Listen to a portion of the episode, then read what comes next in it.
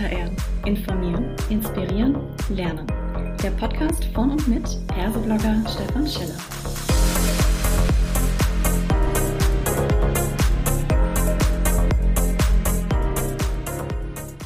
Hallo und herzlich willkommen zu einer weiteren Ausgabe von Klartext HR. Heute habe ich mir den Daniel Mühlbauer mit ans Mikrofon geholt und wir sprechen über das Thema The Great Resignation, Hype oder Hope. Hallo Daniel, schön, dass du da bist. Magst du dich vielleicht kurz vorstellen? Hi Stefan, ja, danke für die Einladung. Ähm, ich stelle mich gerne ganz kurz vor. Ich bin äh, Daniel Mühlbauer. Äh, ich arbeite zurzeit bei einem Münchner Industriekonzern im HR-Tech-Bereich, People-Tech-Bereich. Ähm, habe vorher äh, ein Startup gegründet und war im Freudenberg-Konzern bei der Marke Klüber Projektmanager für den HR-Bereich und bin so immer sehr nah auch an genauso wie du eigentlich, am Tech-Bereich, am Markt für HR-Technologie. Und das begeistert mich halt gleich, äh, auch über solche kritischen Themen und Buzzwords zu sprechen. Ähm, und ja, so sind wir dann zusammengekommen über eine Diskussion auf LinkedIn. Genau, du sagst es. Äh, und du hast auch schon gleich deine Meinung dazu kundgegeben in der eigenen Vorstellung. Du sagst es beim Thema Great Resignation handelt es sich um ein Buzzword. Vielleicht, damit alle mitreden können, äh, worüber reden wir? The Great Resignation ist jetzt so eine Art, ja, Fanal gewesen, ne? Ein, eine Schlagzeile basierend auf einer Kündigungswelle in den USA. Da haben also letztes Jahr monatlich teilweise vier bis 4,5 Millionen Menschen gleichzeitig gekündigt, ohne dass sie teilweise einen neuen Job haben. Und das gab es in den USA bisher so nicht. Und da gibt es eine ganze Menge Gründe dafür, warum das so ist. Und diese Kündigungswelle, die man äh, so auch quasi, wenn man es auch bezeichnet, die ist dann so in den angloamerikanischen Raum weitergelaufen. Und jetzt steht natürlich die große Frage vor der Tür. Ist Deutschland auch gefährdet?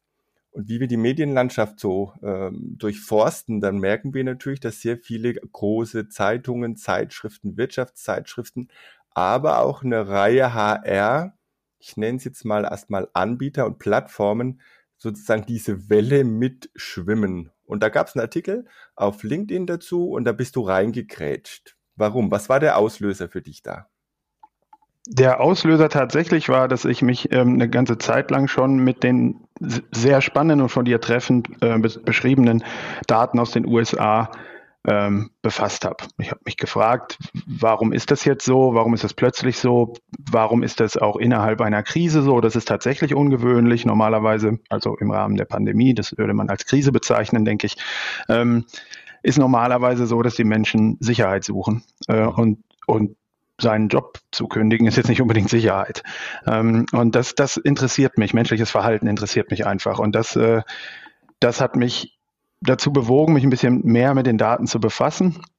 Und dann eben auch zu schauen, passiert das denn hier in Deutschland auch, weil ich sehr früh direkt um den Spike in den USA herum gesehen habe, dass eben in Deutschland auch sehr viel über diesen Begriff The Great Resignation, äh, der vielleicht sogar ein bisschen äh, missverständlich ist, ähm, ähm, der kann ja von dem deutschen Wort Resignation kommen, also ich gebe auf, ich finde es nicht mehr schön in meinem Job, oder er kann vom englischen Begriff resign, ich, ich kündige meinen Job kommen und deswegen ist er, glaube ich, auch ein bisschen missverständlich. Und das war so der Grund, mich häufiger mit Äußerungen äh, zur Great Resignation auseinanderzusetzen und auch kritisch auseinanderzusetzen. Und mein Grund jetzt konkret da rein zu grätschen war, ähm, dass es eben oft am Anfang eines Sales Pitches für HR Tech oder Vendoren oder ähnliches ähm, äh, genutzt wird mhm. äh, und ich diese Doom and Gloom ähm, Prophezeiung einfach ich mag, wenn die dann auch auf soliden Datengründen steht. Wenn man ja. schon sagt, oh, ihr seid alle bedroht, dann bitte auf soliden Daten. Und ich sehe diese Daten in Deutschland bisher nicht, also von mhm. unseren Quit Rates her. Okay. Ähm, du hast dann auch diesen Begriff jetzt gerade nochmal genannt, äh, großer Sales Pitch. Wie funktioniert denn dieser Sales Pitch, dass wir da einfach mal ein bisschen einen Einblick geben? Ja, also aus meiner Sicht, ich habe ja auch ein Startup gegründet, also ich, ich bin ja jetzt auch nicht ganz unschuldig, ich habe sicherlich auch mal mich mit, mit Sales Pitches befasst äh, damals. Ähm, und das ist vielleicht auch der Grund, ähm, dass ich so ein bisschen meine zu identifizieren. Ähm, Doom and Gloom Sales ist das aus meiner Sicht eigentlich. Also Doom and Gloom bedeutet, man macht irgendein Doom-Szenario auf, irgendein dunkles, schwarzmalerisches Szenario und sagt, oh, oh, oh, das wird euch alle ereilen. Und dann kommt Gloom, äh, also die positive Seite, aber wenn ihr unsere Lösung kauft, unsere Beratungsangebote nehmt und so weiter, dann seid ihr sicher davor. Ja? Und, und dieses Zusammenspiel zwischen Doom und Gloom wird also sehr gerne in Sales Pitches genutzt, ähm, um die eigene Lösung, den eigenen Beitrag, das eigene Beratungsangebot eben nach vorne zu bringen. Ähm, und Dagegen ist prinzipiell, also eine sehr kluge Taktik, das meine ich gar nicht, ich finde es sehr findig. Ähm, ich wäre allerdings froh, wenn eben das Doom auch real ist und nicht irgendwie mhm. ähm, sich so in, mit Daten noch nicht finden lässt. Und das ist eigentlich so der Anlass. Sehr schön. Ich, ich bin ja auch eher immer jemand, der kritisch hinterfragt und guckt, wo kommen denn so Studien her, aus welchem Umfeld. Und die, die wesentliche Frage, die mir in meinem Leben immer am weitesten weitergebracht, mich am weitesten gebracht hat, ist die Frage, wer profitiert davon? ja, äh, weil du dann immer sehr schnell auch Zusammenhänge erkennst. Jetzt habe ich aber im Handelsblatt ähm, auch gelesen, das heißt, das Handelsblatt äh, bezieht sich hier auf eine Studie von EY aus dem letzten Jahr. Und äh, diese Infografik, die ich da sehe, da steht drüber knapp jeder zweite wechselwillig. Und dann denke ich mir, okay, dann gucke ich mal rein und sehe aber bei Ja aktiv suchend drei Prozent. Rückgang quasi von 2019 fünf Prozent. Ja gelegentlich sind 14 Prozent. Und dann war ich schon stutzig, ne? Oben jeder zweite wechselwillig. Und dann kommen die, die, die eigentlichen Posten. Nein, aber wenn sich etwas Interess äh, ergibt, wäre ich interessiert. 31 Prozent. Sodass, wenn man das jetzt zusammennimmt, natürlich die Hälfte rauskommt. Aber wenn ich ganz ehrlich bin, reden wir doch eigentlich über 17 Prozent, ja. Also so, das ist so meine laienhafte Darstellung. Äh, wie, wie wirkt dann sowas auf dich, wenn dann so eine Überschrift steht, knapp jeder zweite wechselwillig? Das ist exakt Doom and Gloom. Also das, das, ist exakt ein Paradebeispiel dafür, weil sogar in der eigenen Befragung, das sind ja Befragungsdaten, ja. Ähm, das vielleicht für den Sales erwünschte Ergebnis nicht rauskam. Ich, ich interpretiere da jetzt bewusst viel rein, ja, ja. unterhalte mich gerne darüber auch. Ja. Ähm, aber das ist, wie du sagst, wenn man die, die befragten Antworten-Kategorien, die Kategorien nimmt, wo wirklich Ja davor steht, mhm. dann sind das halt 17 Prozent. Und ja. das ist ein, wenn man es, glaube ich, in den vergangenen Jahren nimmt, ein Prozentpunkt weniger als äh, im Jahr davor und im Jahr davor, da waren es, glaube ich, 18 Prozentpunkte mhm. in, der, in der Grafik. Ähm, und das ist für mich genau so ein, so ein, so ein klassisches, eigentlich sogar noch schlimmeres Beispiel, mhm. weil hier bewusst, eine, also die dritte Antwortkategorie hat das erste Wort Nein.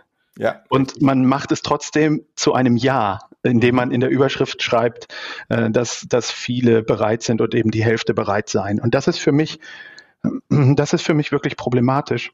Mhm. Weil man hier eben suggeriert, man müsse sich vor etwas in Sicherheit bringen als Arbeitgeber ähm, und am besten dann auch noch Produkte von Beratungen und äh, Vendoren kaufen, um sich in Sicherheit zu bringen davor, dass die Menschen gehen tatsächlich sind wir mal ehrlich, wer ist in bestimmten Situationen nicht interessiert, wenn ein tolles Angebot kommt? Also mhm. das ist ja die Wahrheit hinter dieser dritten Kategorie und die ist, glaube ich, sehr omnipräsent. Ja, und jetzt, jetzt kommt das Spannende, warum wir quasi dann auf LinkedIn auch tatsächlich so ein bisschen Ping-Pong gespielt haben mit Antworten, weil natürlich du mich auch getriggert hast, so ein bisschen. Ähm, ich weiß, du schätzt meine Plattform und meine Meinung und Expertise durchaus sehr. Absolut. Ähm, und äh, hattest dann ein nachdenklich, so nach dem Motto, warum bringt jetzt der Perso-Blogger einen Artikel, den er zwar nicht selber geschrieben hat, aber auf der Plattform, der sozusagen dieses ja, Szenario Great Resignation voraussetzt. Ne? Und dann äh, war mein Ansatzpunkt, und da habe ich gesagt, na ja, ich sehe auf der einen Seite jedenfalls Parallelen zu diesem Sales Pitch. In der gab es ja ein paar erfolgreiche schon in der Vergangenheit, sag nur War for Talent, ein, ein riesiger Coup für die Beratungsbranche damals, dieses Thema war Absolut. auch, ich glaube, die äh, Begriffe demografischer Wandel oder Fachkräftemangel bewirken heute genau das Gleiche. Ne? Sie äh, lösen Schnappatmung auf, sie machen irgendwie bei den Personalabteilungen so ein ungutes Gefühl und sie lösen Handlungen aus. Ja. So, und jetzt habe ich mir dann gedacht, okay, Great Resignation. Ähm, wenn man dann so ein bisschen in die Tiefe einsteigt, dann führt es ja in den Kontext gesetzt darum, äh, dahin, wenn man Resignation wirklich mal mit äh, aufgeben, ne, äh, kündigen, ich mag nicht mehr, dass irgendwas nicht in Ordnung ist im Unternehmen. Und für mich war so dieses, was, was triggert das? Es triggert das, dass man sich mal wieder damit befasst, mit den Menschen, was sie im Unternehmen hält. Also wo ist sozusagen Mitarbeiterzufriedenheit da? Und in diesem Kontext glaube ich, ist es ist auch vielleicht, wenn es ein Sales Pitch ist, zumindest für einen guten Zweck, ja. Und dann bist du da mhm. auch nochmal drauf eingestiegen, weil du kannst, ja. glaube ich, gar nicht, ne? Sagst, guter Zweck heiligt nicht die Mittel. Das ist für mich tatsächlich so ein Zweck heiligt die Mittel-Thema einerseits. Äh, andererseits muss ich auch die Rückfrage einfach so an mal ganz offen an alle Arbeitgeber, auch da draußen, die dir zuhören und so weiter mhm. richten und auch die Arbeitnehmerinnen und Arbeitnehmer, wenn wenn ein Arbeitgeber oder äh, Verantwortliche im Unternehmen einen, ein Doom-Szenario brauchen, um sich um ihre Mitarbeiter zu kümmern, mhm. dann, ähm, dann läuft ja vorher schon was falsch. Also äh, eigentlich möchte ich ähm, sehen und bin sehr froh, dass zumindest die Organisation, mit denen ich zu tun habe, ähm, da einfach eine sehr große Proaktivität ähm, an den Tag legen, und zwar aus einem Wertverständnis heraus, dass Mitarbeiterinnen und Mitarbeiter wertvolle Mitglieder der Organisation sind und nicht immer nur, weil sie auch einen ökonomischen Wert durch ihre Arbeitsleistung haben, sondern eben auch, weil sie in ganz anderer Weise noch zum Arbeitsalltag eben beitragen und weil das eben ein sehr bestimmender Bereich von unserem Leben ist. Ja? ja. Und ich würde mir tatsächlich die Frage stellen, wenn erst in dem Moment, wo so etwas passiert, wo ich wirklich wo ich einem Doom-Szenario folge, wenn ich erst dann in die, in die Situation komme, dass ich mich um meine Mitarbeiterinnen und Mitarbeiter kümmere, dann ist eigentlich das schon ein Zeichen, dass ich als Arbeitnehmer vielleicht so oder so gehen sollte, weil es nicht die, die mitarbeiterorientierteste äh, äh, mhm. Kultur ist, in der ich mich befinde. Und das ist eigentlich so mein Problem damit. Ja. Ähm, ich möchte eigentlich gerne bei Arbeitgebern arbeiten. Ähm, ich persönlich und bin sehr froh, dass mir das bisher gelungen ist, dass ähm, die, die, die meinen Wert als Mensch auch sehen und äh, unabhängig davon, ob eine Beratungsgesellschaft ein schlimmes Chart an die Wand wirft. Mhm. Ja. Da bin ich komplett bei dir. Ich habe ja auch das Glück, oder na, weiß nicht, ob man das als Glück nennen darf, aber ich habe mir natürlich auch eine Company ausgesucht, die vermutlich das Thema an sich vorbeiziehen lassen wird. Great Resignation. Ja, also warum? Weil wir natürlich auch sehr, sehr mitarbeiterorientiert sind. Jetzt kommt das ganz große Aber. Das ist ja eine, ich nenne es trotzdem mal Glücksblase, in der wir uns befinden. Ja, wenn man mal raus auf den Markt schaut, was da teilweise so passiert, was ich von Freunden, Bekannten an Horrorgeschichten über Arbeitgeber ähm, mitkriege, über die eigenen von, von denen, ähm, da bin ich immer erstaunt und denke, kann denn das sein? So, und jetzt wieder zurück zum Thema. Da glaube ich, wenn jetzt, sage ich mal, dieses Szenario aufkommt und plötzlich alle mal drüber reden, ja, was ist denn wichtig für die Mitarbeiterzufriedenheit auf der einen Seite, dass HR ins Denken kommt, dort, wo es vielleicht eben gerade noch nicht so weit ist. Auf der anderen Seite, vielleicht gibt es auch Argumentationsvorlage und dann reden wir trotzdem über Zahlen, Daten, Fakten die sind vielleicht jetzt nicht begründet, aber wenn HR jetzt ankommt und sagt, hey, lieber, liebe Chefin, lieber Chef, ähm, da kommt was auf uns zu. Wollen wir uns nicht vielleicht doch mal in unserer Kultur ein bisschen mehr äh, in so einen HR-Mitarbeitenden-Denke reinarbeiten? Also so eine Art Faktengrundlage. Und auf der anderen Seite bei denjenigen, die das bisher vielleicht ausgehalten haben, so nach dem Motto, du bist nicht allein und es ist auch völlig okay zu wechseln. Es machen auch viele. Tu du, tu du das auch. Vielleicht tut es der Volkswirtschaft sogar gut, wenn die Menschen dann eben nicht mal in dieser Ich ertrage das Weil-Haltung sind, sondern in Ich nehme mein Leben in die Hand, ich gestalte selbst meine Zukunft. Was sagst du dazu, zu dieser also, Denke? Ja, also zur, zur individuellen Ebene der, der Zukunft, der eigenständigen, proaktiven Zukunftsgestaltung, I'm all for it. Also ich mhm. liebe das, wenn Menschen ihr ihr Schicksal selbst in die Hand nehmen und kein Arbeitsmarkt wäre besser als der aktuelle mit so vielen ausgeschriebenen Stellen und dergleichen, sein Schicksal selbst in die Hand zu nehmen. Also das ist wirklich ähm, eine tolle Zeit in dem mhm. Sinne am hoffentlich Auslaufen einer, einer globalen ähm, äh, Pandemie und der daraus äh, resultierenden Krise.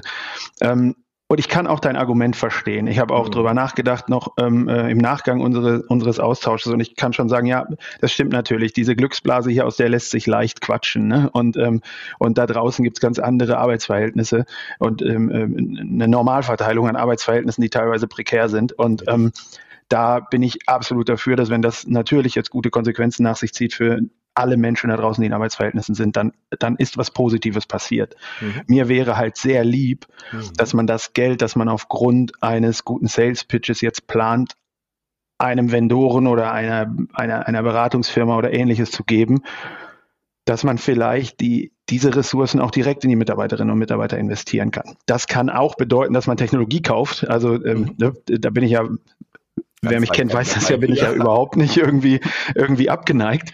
Äh, das kann natürlich auch äh, bedeuten, dass man sich Hilfe holt von, äh, von Beratungen, aber der Punkt ist trotzdem, dass ich sage, wenn ich der Meinung bin, aufgrund eines Charts, das ich im Internet sehe, von mir aus noch, ähm, dass ich mich mehr um meine Mitarbeiterinnen und Mitarbeiter kümmern muss, dann sollte ich jeden Euro sehr genau umdrehen und überlegen, kann ich den jetzt direkt investieren in Zufriedenheit? Was sind bindungsfördernde Maßnahmen zum Beispiel am Arbeitsplatz, die ich eigentlich ohne große Hilfe versuchen kann aufzusetzen, weil sie zum Beispiel in der Wissenschaft validiert sind, in großen Meta-Analysen und so weiter. Einfach so die High Commitment Work Practices oder sowas, so eine Gruppe an, an Work Practices. Kann ich die umsetzen, ohne dass ich jetzt eine riesige Beratungsmaschine Maschinerie dahinter brauche, sondern vielleicht einfach nur zwei, drei findige Köpfe aus meinem eigenen Unternehmen, die ich zu einem Tiger-Team mache und die sich jetzt mal diesem, diesem Thema ähm, äh, irgendwie widmen sollen. Ne? Mhm. Das ist also so mein, mein, mein Kern. Argument an der Stelle. Wunderbar. Und ich glaube, äh, da, da möchte ich gar nichts mehr hinzufügen. Eine letzte Frage. Wie kann denn jemand mit dir Kontakt aufnehmen, der sagt, Mensch, der Daniel hat echt sehr coole Ansichten und seine Tech- und Datenliebe, die gefällt mir auch. Was macht die Person am besten?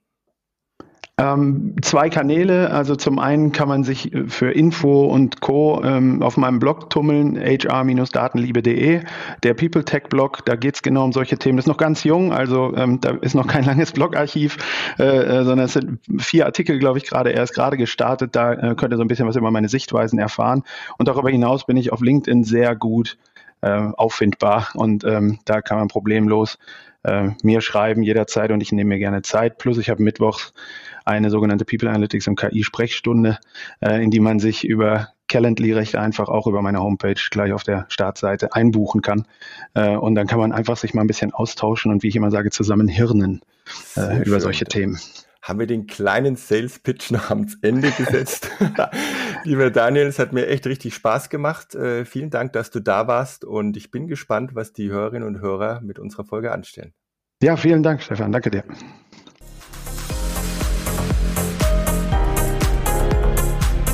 Das war eine weitere Folge Klartext HR. Informieren, inspirieren, lernen. Der Podcast von und mit Perseblogger Stefan Scheller.